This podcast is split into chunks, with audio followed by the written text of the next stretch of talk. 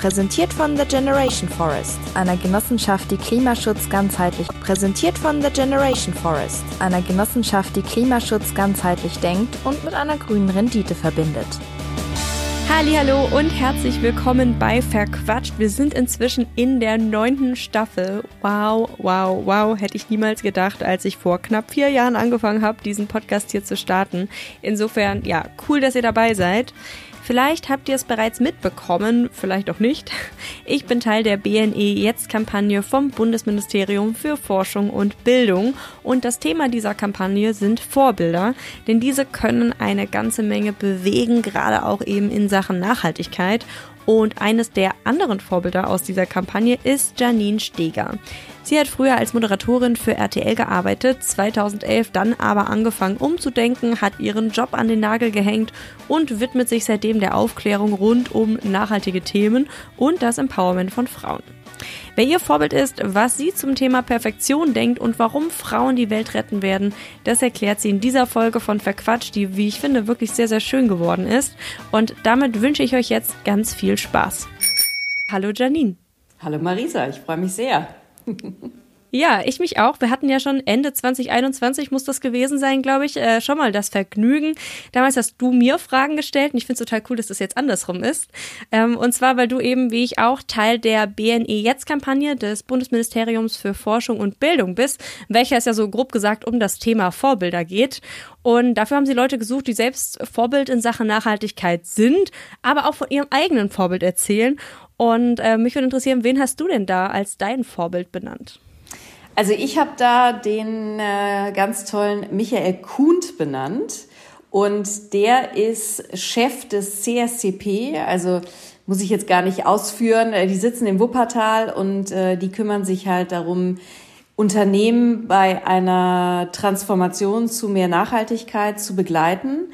Und mit dem hatte ich ein sehr, sehr augenöffnendes Gespräch, nachdem ich angefangen habe, 2011 mich für das Thema Nachhaltigkeit zu interessieren und eben auch vieles dann umgesetzt habe, war ich am Anfang relativ radikal unterwegs und habe halt gedacht, gerade im unternehmerischen Bereich geht es halt nur mit den absolut äh, nachhaltigen Start-ups und wenn schon Unternehmen in ihrer DNA gibt's ja auch Pioniere, die schon lange keine Startups mehr sind. Ne? Ähm, wenn die halt wirklich ähm, ja mehr ähm, Einfluss bekommen und wenn wir die unterstützen. Und dann hat Michael in diesem sehr für mich augenöffnenden Gespräch aber zu mir gesagt, ja, klar sind die wichtig, aber was willst du damit erreichen? Also wenn du die Großen außen vor lässt, die halt konventionell gestartet sind und sich jetzt auf den Weg machen, das sind halt die großen Tanker, die schlussendlich natürlich dann auch die berühmte Hebelwirkung, von der wir immer sprechen, äh, haben. Und insofern solltest du die nicht außer Acht lassen. Und das hat äh, für mich einfach nochmal so einen ganz wichtigen Veränderungsmoment ähm, bewirkt, ähm, weil ich das eben jetzt aus einer anderen Perspektive sehe. Und insofern habe ich Michael als mein Vorbild benannt, weil das für mich einfach damals so ein augenöffnendes und wegweisendes Gespräch war. Wen hast du denn eigentlich benannt? Ich habe meinen Vater benannt. Ähm, mein Vater, der hat mich dahingehend mein ganzes Leben äh, einfach sehr geprägt und ist schon immer so sehr, sehr andere Wege gegangen als äh, andere Menschen, würde ich sagen. ähm, also hat schon immer, war immer sehr individualistisch unterwegs und hat halt immer irgendwie, ja, Dinge getan, die man sonst so nicht tut und äh, hat eben auch so eine Wildkräutermanufaktur gegründet und da wirklich ganz nerdy seinen Stiefel durchgezogen und das fand ich irgendwie ja sehr inspirierend. Das hat mich auch so darin geprägt, auch so selber gerne meine eigene Chefin zu sein, ähm, Dinge anzupacken und sowas und ähm, ja. Aber der ist leider Toll. letztes Jahr verstorben. Wir wollten mhm. eigentlich dieses Shooting auch zusammen machen und so und ähm, ach ja, ist dann halt alles ein bisschen anders gekommen. Aber deswegen war es mir umso wichtiger, irgendwie auch seine Geschichte zu erzählen, weil ähm, wir es nicht mehr zusammentun konnten und das aber noch fest geplant war, schon Tickets gebucht und keine Ahnung. Aber wie toll, also auch, dass du, dass du sagst, äh, gerade im Hinblick darauf einfach auch mal mutig neue Wege zu gehen. Ne? Das ist ja das, worauf es auch ankommt. Und wie toll, dass er dir da so ein, so ein tolles Vorbild war und ähm, bis heute ja ist. Ne? Das, das nimmt man ja alles mit. Total. Also ähm, ich glaube auch, also ich habe Natürlich ist er weg, aber ich habe trotzdem das Gefühl sozusagen, dass er noch so voll da ist auch irgendwie. Also so mit seinen Überzeugungen, mit dem, was er mir immer gesagt und geraten hat und sowas. Und ähm, das ist ein sehr schönes Gefühl. du hast jetzt eben gerade schon angedeutet, ähm, dein Treffen mit deinem Vorbild hat was in dir bewirkt, hat was in dir verändert. Du warst vorher sehr radikal unterwegs. Ähm, Kenne ich übrigens, als ich angefangen habe, mich mit dem Thema auseinanderzusetzen, da denkt man, man darf sich keinen Fauxpas erlauben, das muss jetzt alles perfekt durchdacht sein und das ne, muss so von vorne bis hinten und nicht abweichen von der Linie. Und bei mir ist es auch irgendwann so aufgeweicht. Äh, inwiefern hat dich das dann sozusagen äh, in deinem, sag mal, Arbeitsalltag, aber vielleicht auch im privaten Alltag verändert?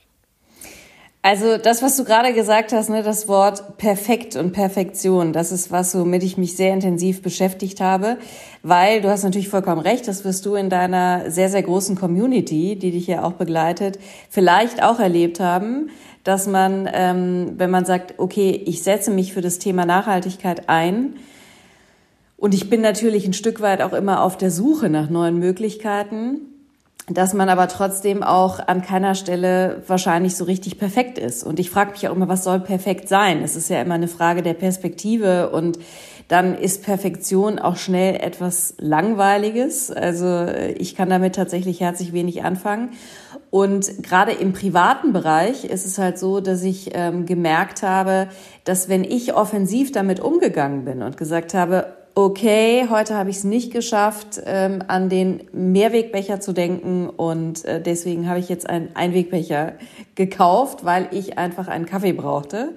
Ähm, dann ist das extrem gut angekommen, nachdem man mir vorher so, während ich so getan habe, als sei das alles in meinem Leben nicht mehr vorhanden, das hat man dann direkt irgendwie quasi kritisch beäugt und hat halt nach dem Fehler gesucht, sozusagen, nach dem Haar in der Suppe.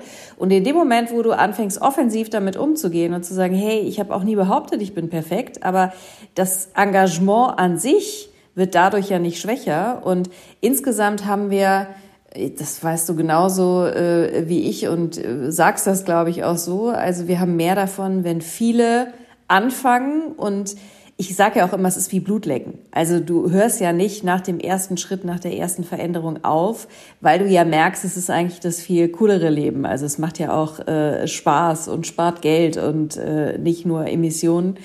Und insofern ähm, glaube ich, das ist die wichtige Botschaft, dass wir nicht perfekt sein müssen. Und das gilt eben auch für Unternehmen, die sich auf den Weg machen. Natürlich müssen wir bei allem, was Unternehmen auch tun und was sie auch verkünden, auch kritisch hinschauen und auch immer wieder nachfragen, reicht das schon?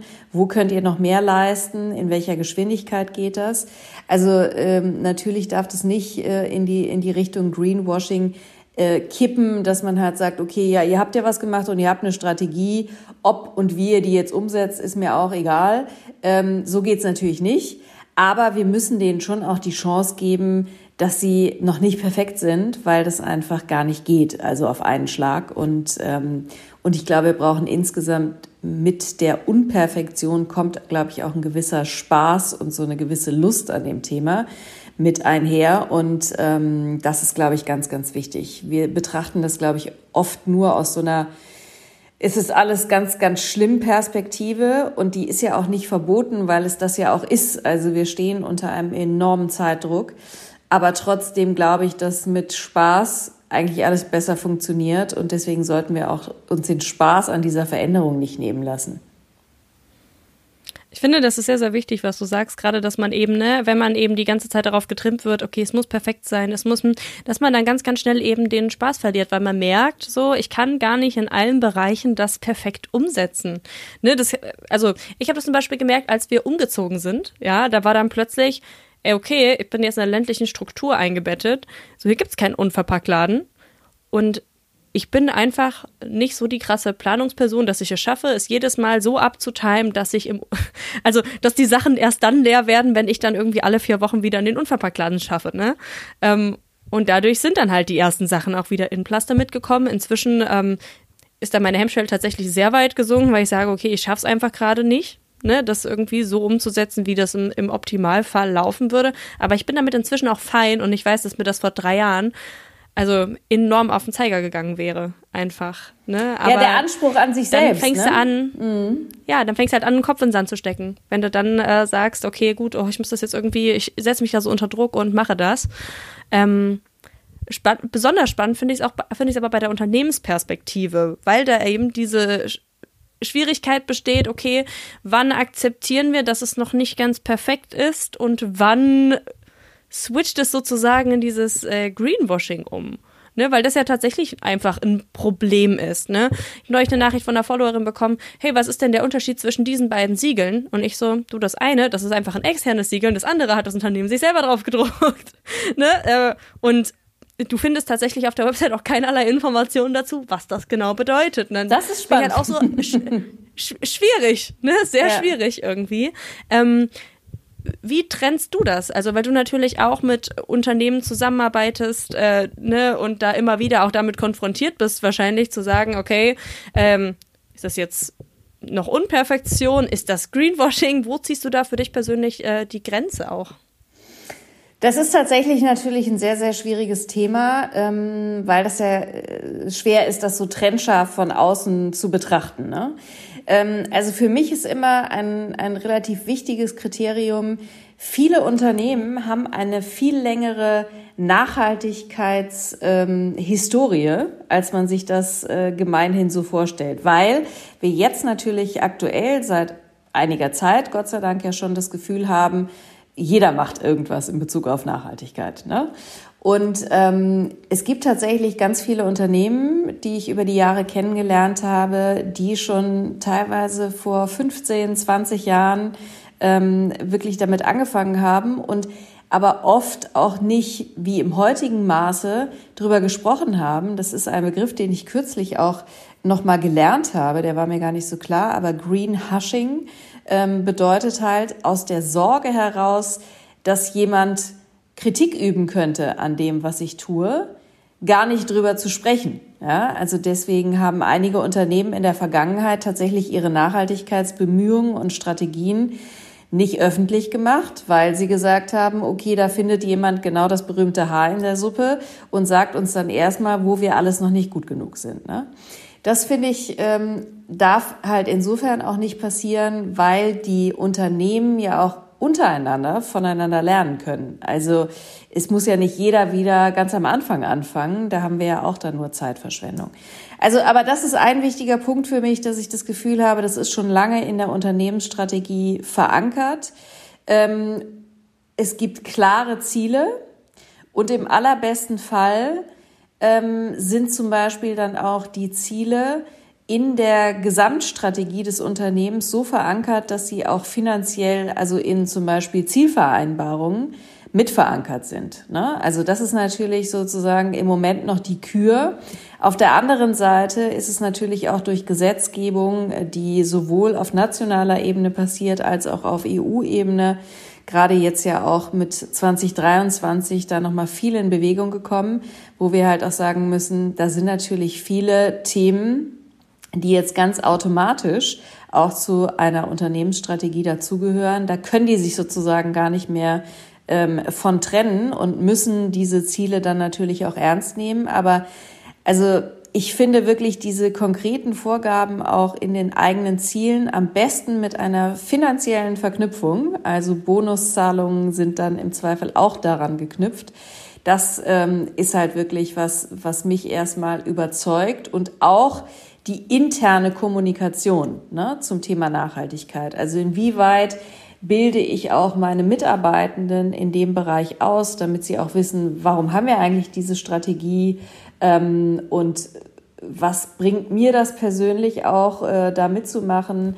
Und das ist halt, ähm, glaube ich, ganz, ganz wichtig, das auch ins Unternehmen zu transportieren. Aber aus meiner eigenen Historie heraus weiß ich, also sind wir wieder bei dem alten Spruch, der, der Fisch stinkt immer vom Kopf. Ne? Also wenn die Nachhaltigkeitsstrategie nicht ganz oben angesiedelt und vor allen Dingen von da aus gewollt ist, dann kannst du es auch nicht ernsthaft betreiben. Also insofern habe ich deswegen jetzt zuerst über die Führungsebene gesprochen. Natürlich ist es aber mega wichtig, halt alle Mitarbeitenden auch mitzunehmen auf den Weg. super spannend, ähm, dass du auch da, also dass man da auch wieder so zu diesem Thema Vorbilder kommt, ne? wenn man auch so Unternehmen gucken, was machen andere Unternehmen. Ähm, ja, ist ja einfach so, ne? Man schaut immer, was geht bei den anderen so, okay, was kann man sich noch abgucken? Was glaubst du, welche Rolle spielen denn Vorbilder in der, also besonders in der Nachhaltigkeitsbewegung so generell? Wie wichtig sind die? Also ich glaube, das ist wirklich das Nonplusultra. Ne? Also ähm, insofern äh, finde ich das auch total toll, dass wir da Teil dieser äh, Kampagne sein dürfen, weil es ist ja immer auch erstmal so ein, äh, eine Anerkennung dessen, was man selber tut. Es ist aber eigentlich ja äh, total leicht, weil ähm, wir beide sind, glaube ich, so aufgestellt, dass wir verstanden haben, frühzeitig verstanden haben, es bringt nichts, wenn wir jetzt rumlaufen und den anderen Menschen erklären, hier, mach mal was anders ne? Äh, und ganz aktiv andere sozusagen dazu bewegen wollen. Das wissen wir ja auch von vielen anderen Bereichen. Äh, wenn dir jetzt jemand anders sagt, du sollst abnehmen, dann äh, passiert das Gegenteil. Dann sagst du, nee, jetzt erst recht nicht. Ja. Ähm, und das ist halt genau das Ding. Und ähm, ich habe für mich gemerkt, dass ich halt wirklich äh, allein dadurch, dass ich Veränderungen äh, mache, werde ich automatisch zum Vorbild, weil andere sich plötzlich dafür interessieren. Ich nehme ein Beispiel, um das konkreter zu machen. Ähm, die Abschaffung des eigenen Autos äh, haben wir 2014 gemacht.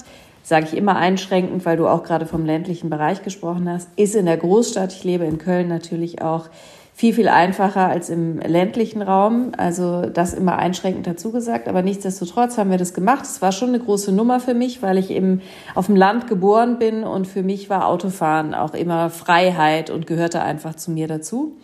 Und ähm, dann haben wir aber damals ein Lastenrad angeschafft, äh, als wir das Auto verkauft haben um auch weiterhin Dinge transportieren zu können, nicht zuletzt unseren Sohn. Ähm, und das war tatsächlich, ähm, wir waren eine, eine der ersten Familien in Köln, die überhaupt ein Lastenrad hatten. Ähm, heute kann man sich das ja gar nicht mehr vorstellen in Großstädten, ne? weil sie natürlich einfach so zahlreich da sind. Aber wir haben ganz viele, mein Sohn und ich, als er dann schon sprechen konnte, ganz viele Beratungsgespräche auch geführt. Ne? Und haben halt irgendwie, die Leute haben gefragt, oh krass, wo kann man das denn mal Probe fahren? Wie fährt sich das denn? Ah, ihr habt das Auto abgeschafft. Okay, wie, wie geht das denn so? Funktioniert das gut oder fehlt es euch doch manchmal? Und ähm, deswegen finde ich immer, ich bin halt auch ein Stück weit Teil der Tatsache, dass es jetzt so viele gibt. Ja, ich habe das damals an der Schule unseres Sohnes beobachtet und das wurden halt ähm, innerhalb von zwei, drei Jahren so viel mehr. Und am Anfang stand ich da quasi noch alleine. Ähm, und das finde ich schon irgendwie cool zu beobachten. Es macht auch was mit einem. Ne? Also ich finde, Vorbild sein bringt unheimlich viel Glücksgefühle mit sich. Und insofern ähm, ist das halt ähm, ja, einfach schön zu beobachten und du musst eigentlich nicht viel machen, außer dich selbst zu verändern, was aber natürlich manchmal eine große Herausforderung ist. ja, eigene Gewohnheiten äh, umstoßen und da Neues zu etablieren. Ich glaube, das ähm, weiß jeder aus eigener Erfahrung, der schon mal probiert hat, einen Neujahrsvorsatz umzusetzen oder so. Ähm, ist gar nicht mal so einfach, muss man irgendwie auch erstmal machen. Aber ähm, ich sag mal so, gerade in der Nachhaltigkeitsbewegung gibt es ja sehr, sehr viele sehr gute Argumente und inzwischen ja auch wirklich unfassbar viele richtig gute Alternativen einfach, äh, die es einem dann auch leicht machen, ne, das irgendwie umzusetzen. Also ich kann mir vorstellen, dass das 2014 äh, oder 2011, als es bei dir losging, noch total anders war, weil man sich dann noch alles so ein bisschen zusammensuchen muss, sich ein äh, festes Shampoo zu kaufen oder so. Ne? Wenn, also wenn man jetzt mal bei so ganz krassen Basics des Lebens anfängt, sag ich mal.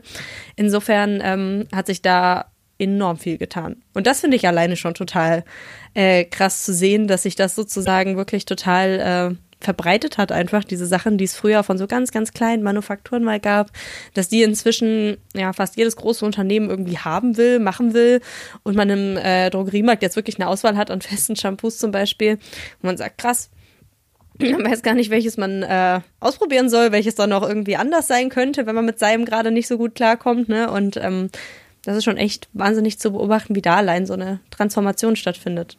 Ja, es ist halt toll, weil es ähm, auf dem Weg zu einem neuen Normal ist. Ne? Das ist ja letztendlich das, was wir, was wir alle hoffen zu erreichen, dass wir irgendwann gar nicht mehr darüber reden müssen, dass jetzt irgendwas besonders nachhaltig ist, sondern dass quasi alles, was angeboten wird, äh, schon nachhaltig ist, sondern dass quasi alles, was angeboten wird, äh, schon automatisch so nachhaltig wie möglich ist. Ne? Das wäre natürlich jetzt die absolute Traumvorstellung.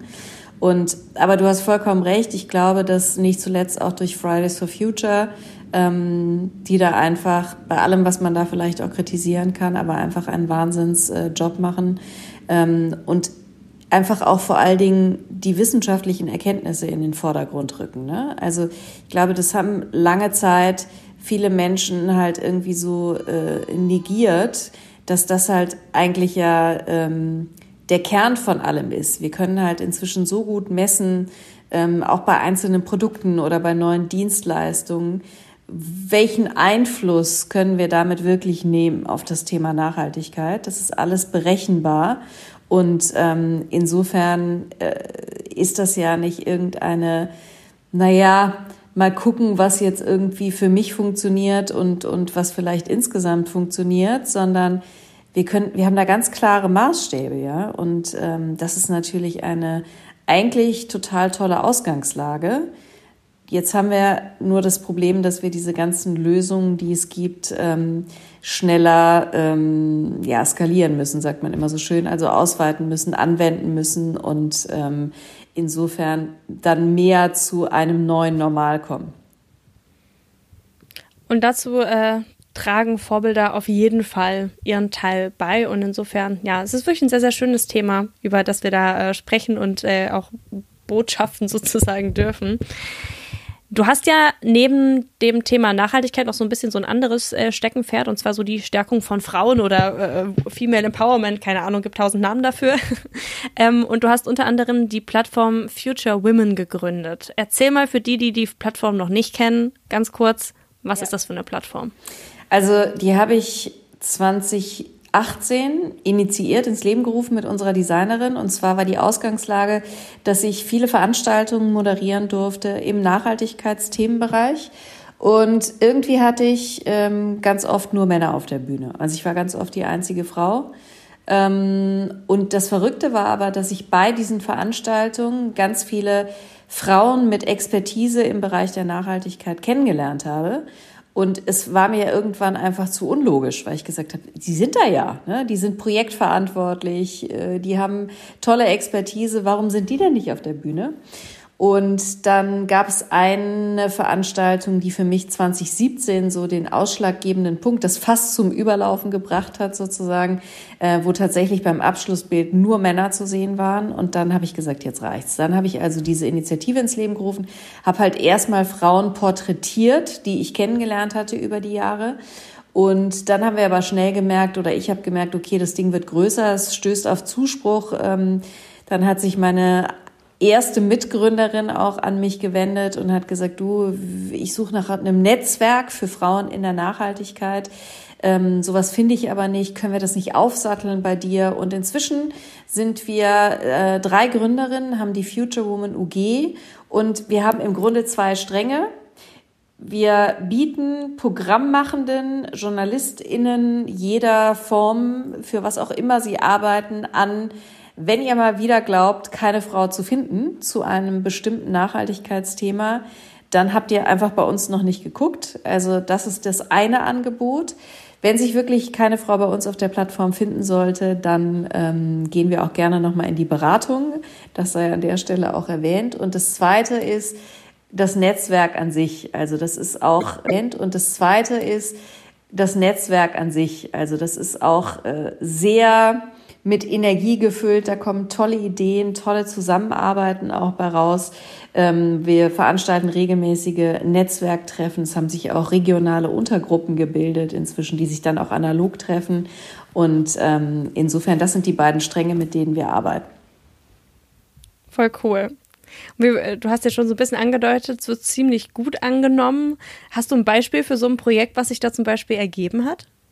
Also wir sind jetzt gerade dabei, das ist auch so ein bisschen ähm, äh, gesteuert durch mich, weil ich so eine große Leidenschaft habe für das Thema Bauwirtschaft, ähm, weil ich selber aus einem Baustoffhändlerhaushalt komme und weil da natürlich einfach so viel Musik drin steckt. Ne? Also wenn wir die Bauwende wirklich hinbekommen könnten, wir könnten so viel CO2 einsparen, das wäre einfach gigantisch. Und ich freue mich so, weil es auch, gerade die Bauwirtschaft ist auch immer noch eine sehr männlich geprägte Branche und wir haben ganz tolle weibliche Experten in unserem Netzwerk. Politik ähm, tatsächlich ähm, das so ein bisschen beeinflussen ähm, also Lobbyismus im positivsten Sinne. Welche Forderungen oder Forderung ist immer schon so ein, so ein blödes Wort eigentlich. Wir, reden ja über konstruktive Zusammenarbeit. Also was könnte man vielleicht gemeinsam auch mit der Politik ähm, wirklich angehen, damit wir schneller vorankommen bei der Bauwende? Das fänden wir einfach sehr, sehr spannend. Ist auf jeden Fall ein spannendes Thema. Und wenn ich gerade so drüber nachdenke, ich habe bisher auch nur mit äh, Männern zu dem Thema gesprochen. Ich hatte auch, ich habe auch zwei Folgen zu dem Thema hier bei Verquatscht gemacht und das waren immer ähm, Männer, obwohl ich halt irgendwie so, ja, Organisationen quasi angefragt habe, die GesprächspartnerInnen, die da zur Verfügung gestellt wurden, waren halt eben immer de facto Männer. Ja, das ist irre, ne? Ja, ja, das ist, also gerade auch, also du hast ja so viele Bereiche, im Grunde muss man auch irgendwann feststellen, es gibt halt eigentlich keine Branche, die nicht total männlich dominiert ist, weil selbst die Modeindustrie ist halt, wenn es in die, in die C-Level-Ebene geht, ist auch total männlich dominiert, ja. Also natürlich hast du viele Expertinnen auch, gerade wenn es um nachhaltige Mode geht, aber du hast einfach auch da immer noch ähm, sehr, sehr viele Männer. Und wir lieben es bei Future Woman, insbesondere auch in so ähm, wie die Stahlindustrie, Bauwirtschaft, Automobilindustrie, dazu auch Future Talks zu veranstalten und auch die weibliche Perspektive mit reinzubringen, weil das Ding ist ja auch, wir brauchen ja insgesamt, wir müssen ja immer, wenn wir über Diversität sprechen, müssen wir uns ja nur Ökosysteme angucken. Also Biodiversität führt dazu, dass Ökosysteme besonders gut funktionieren. Das Gleiche gilt auch für Unternehmen. Wenn die Teams besonders divers sind, dann ähm, funktionieren sie halt besser, sind erfolgreicher tatsächlich auch, was einfach daran liegt, dass du unterschiedliche Blickwinkel hast und einfach ganz neue Perspektiven mitdenkst. Und wenn wir bei all diesen sehr männlich geprägten und gedachten Dingen wie Bauen, Autofahren etc. immer nur die männliche Perspektive einnehmen, haben wir halt schon mal 50 Prozent ähm, der Blickwinkel und auch der Expertise ausgeschlossen. Ne? Und das, das kann einfach nicht schlau sein. Also ähm, und wir sagen auch immer ganz explizit, also natürlich wissen wir, dass Diversität nicht allein darin besteht, mehr Frauen reinzuholen. Aber auf jeden Fall sind es schon mal 50 Prozent der Bevölkerung. Und insofern ist es schon ein relevanter Punkt, weil wir an ganz vielen Stellen einfach noch zu wenig weibliche Perspektive haben. Du hast ja zu diesem äh, Thema auch ein äh, Buch geschrieben, gemeinsam mit Ines Imdahl. Ich hoffe, ich sage den Namen richtig. Ja, ja. ähm, warum Frauen die Welt retten werden, heißt das. Warum mhm. werden denn Frauen eurer Meinung nach die Welt retten? Weil wir mit den weiblichen Skills einfach äh, schneller vorankommen. Du musst dir das so vorstellen. Also wir haben eine Studie angefertigt. Ines hat diese Studie angefertigt und ähm, es geht darum, die, die Frage zu stellen, welche weiblichen Stärken gibt es eigentlich, die wir bislang im Übrigen gerne als Schwächen äh, ähm, betiteln und wie können wir die nutzen für eine bessere Zukunft. Und ich nehme jetzt mal ein Beispiel raus. Rausgekommen sind nämlich insgesamt sechs Stärken ähm, plus eine Bonusstärke sozusagen, aber ich will jetzt mal nur eine benennen. Frauen denken mit mehr Weitblick und in komplexen Zusammenhängen. So, das bedeutet jetzt konkret, oft, also die die Schwäche dazu ist, Frauen sind immer so wahnsinnig kompliziert. Ja, wir stellen so viele Fragen und bis wir erstmal anfangen, haben wir noch 30 Millionen Dinge zu klären und so. Und ähm, das ist aber natürlich eine totale Stärke, weil wir zum Beispiel das Risiko minimieren, wenn wir auf die Wirtschaft blicken. Ja? Also weil wir natürlich einfach ähm, Fragen stellen, die langfristig betrachtet total wichtig sind, um halt nicht irgendwie direkt wieder insolvent zu gehen oder um halt vielleicht Bereiche der Nachhaltigkeit nicht mitgedacht zu haben, die aber dann einen, Re also einen Rückschlageffekt äh, erzeugen in der Zukunft. Und insofern ist das eine weibliche äh, Stärke, die wir absolut mit eindenken müssen. Und ähm, im Moment ist es so, dass unser gesamtes System global betrachtet, aber vor allen Dingen auch in Europa und in Deutschland immer noch sehr patriarchal geprägt ist. Und das ist ja dieses klassische höher, schneller, weiter, sehr linear gedacht, auf den Erfolg ausgerichtet, auf Wachstum ausgerichtet.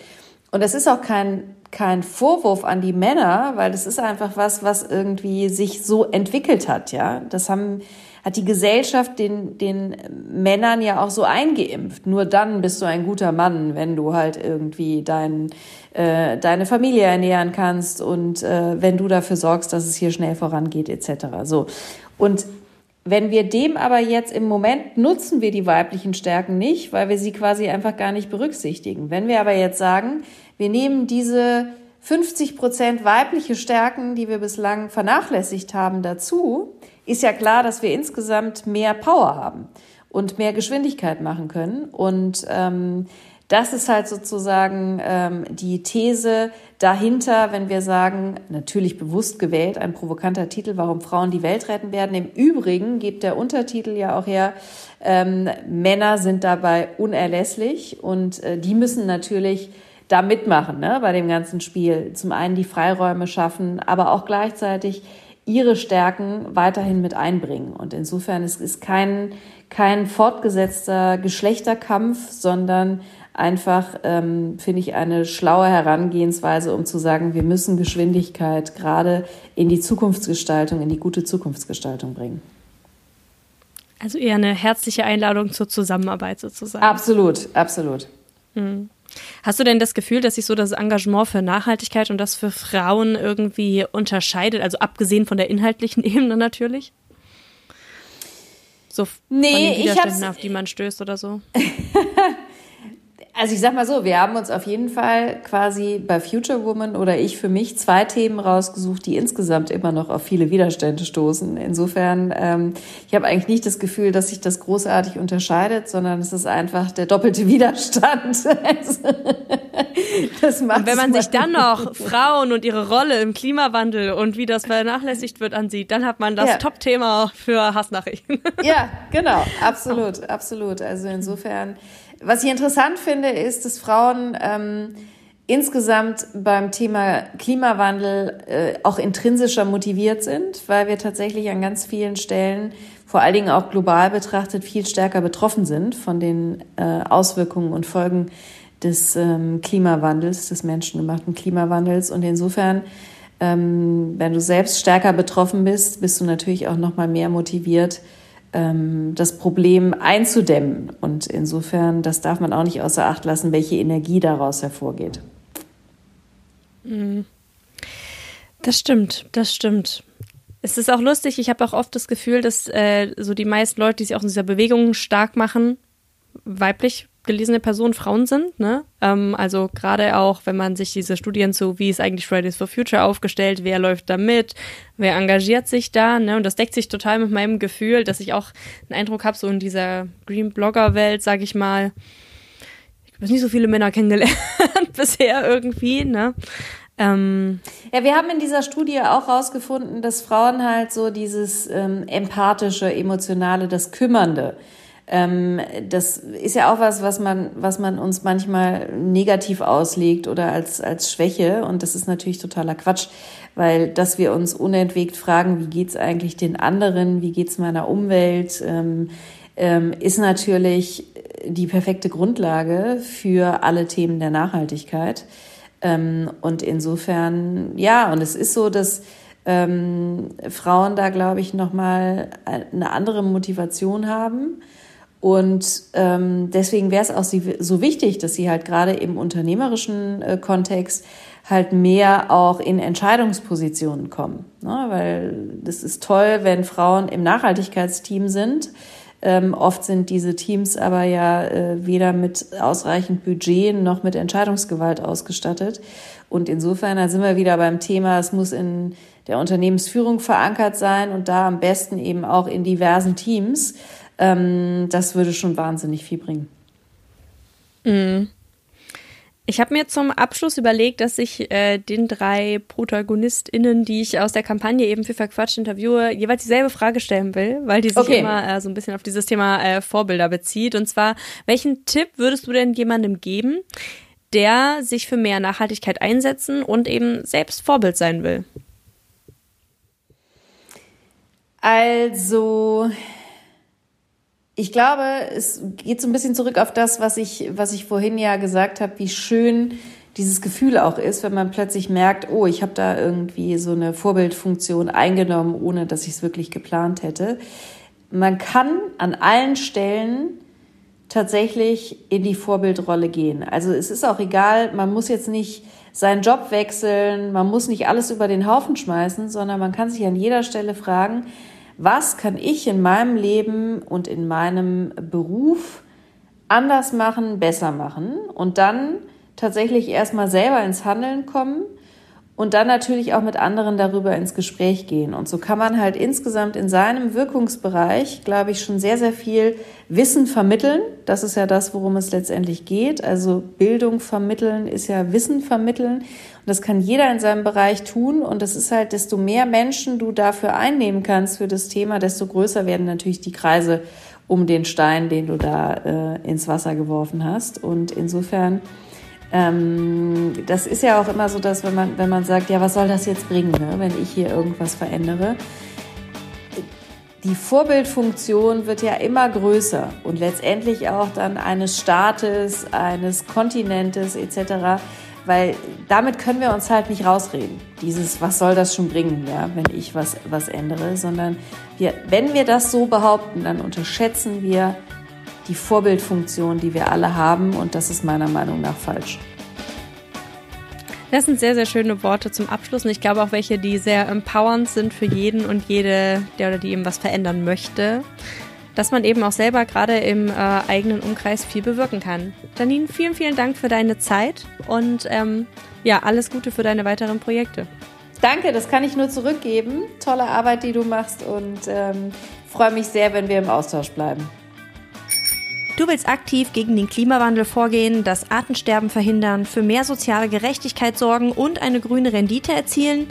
Dann bist du bei The Generation Forest richtig. Mit einem Impact Investment bei der Genossenschaft The Generation Forest schaffst du auf abgeholzten Waldflächen neue tropische Wälder in Panama, die nach dem Generationenwaldprinzip aufgeforstet werden. Generationenwälder sind nachhaltig bewirtschaftete Wälder, die langfristig CO2 speichern, Lebensraum für Flora und Fauna schaffen, faire Jobs für die lokale Bevölkerung sichern und durch die selektive Entnahme von wertvollen Tropenhölzern eine grüne Rendite erzielen. Dem Wald wird also wieder ein Wert gegeben, der ihn vor zukünftiger Abholzung schützt und für die Mitglieder eine grüne Rendite erzielt. Damit beweist die Generation Forest, Ökologie und Ökonomie können zusammen für eine bessere Zukunft sorgen. Du hast auch Lust bekommen? Erfahre jetzt mehr zu The Generation Forest über den Link in den Show Notes. Wer quatscht? Der Nachhaltigkeitspodcast. Präsentiert von The Generation Forest, einer Genossenschaft, die Klimaschutz ganzheitlich denkt und mit einer grünen Rendite verbindet.